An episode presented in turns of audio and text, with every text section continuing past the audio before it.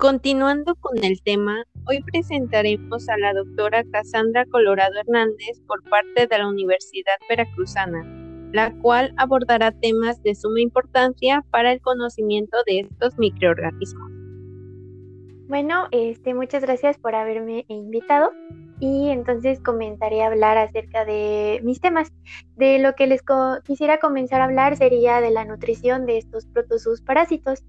Para empezar, su nutrición es heterótrofa, lo que quiere decir que toman el material para alimentarse del medio donde viven, y es a través de una nutrición que puede ser holozoica o saprozoica. La primera nutrición se refiere a que es mediante la ingestión de sustancias de otros organismos o de ellos mismos, y la segunda nutrición, que es la saprozoica, se refiere a que, a que, es a través de la incorporación de sustancias que puede hacerse mediante estructuras temporales o permanentes que son semejantes a una boca o a través de la membrana plasmática. Este tipo de nutrición se puede llevar a cabo a través de tres distintas maneras, a lo que se le conoce como difusión directa, difusión auxiliar o a través del transporte activo. Y para terminar con esta parte, también cuando los organismos ingieren sustancias que son sólidas, el proceso va a ser conocido como fagocitosis y cuando las sustancias, son, cuando las sustancias ingeridas son líquidos, el proceso va a ser conocido como pinocitosis. Me parece de lo más interesante lo que nos explica.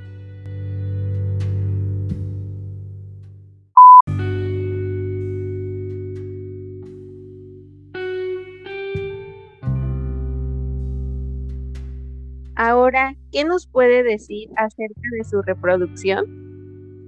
Muy bien, pues acerca de su reproducción de estos parásitos, este protozoos, es que pueden ser eh, su reproducción sexual o asexual o una combinación de ambas, que esta combinación se le conoce como este alternante. En el caso de la reproducción sexual es mediante la unión de gametos haploides o pronúcleos de fecundación, que son procedentes de individuos separados, en donde la principal reproducción sexual en los protozoos es la singamia que es la fusión de gametos, lo que quiere decir que pues son células segregadas como gametos que se fusionan entre sí.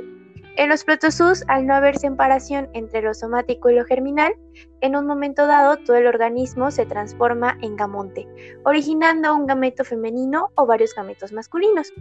Y en el caso de su reproducción asexual, se clasifica en tres diferentes tipos, que está la fusión binaria o también conocida como fusión simple, la gemación y la esporulación.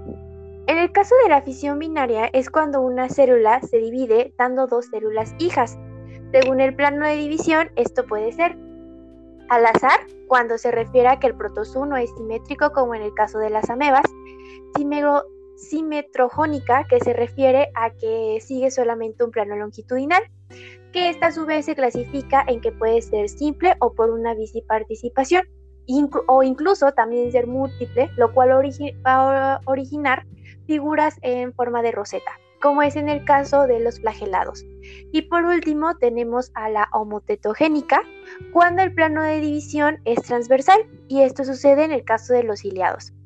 En el caso de la gemación es a partir de una célula madre, se va a formar una yema, la cual va a migrar al núcleo, y esta pues va a ser este, el hijo se clasifica en exógena y endógena. La este, gemación exógena se refiere a cuando las yemas migran a los núcleos hijos y estos se van a posicionar en el exterior de la célula madre, como es en el caso de los apicomplejos. Y en el caso de la gemación endógena se divide en endodiogenia, que es cuando cada célula se divide eh, y esta va a producir dos células en su interior esto en la membrana citoplasmática de la célula madre.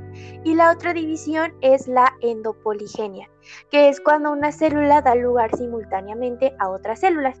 Y ya para terminar con el caso de las, reproducciones asexuales, tenemos a la esporulación, que es un fenómeno mixto de resistencia y de multiplicación.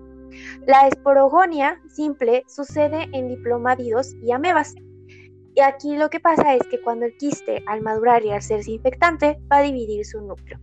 Y de él van a emerger dos o varios trofozoitos fundadores.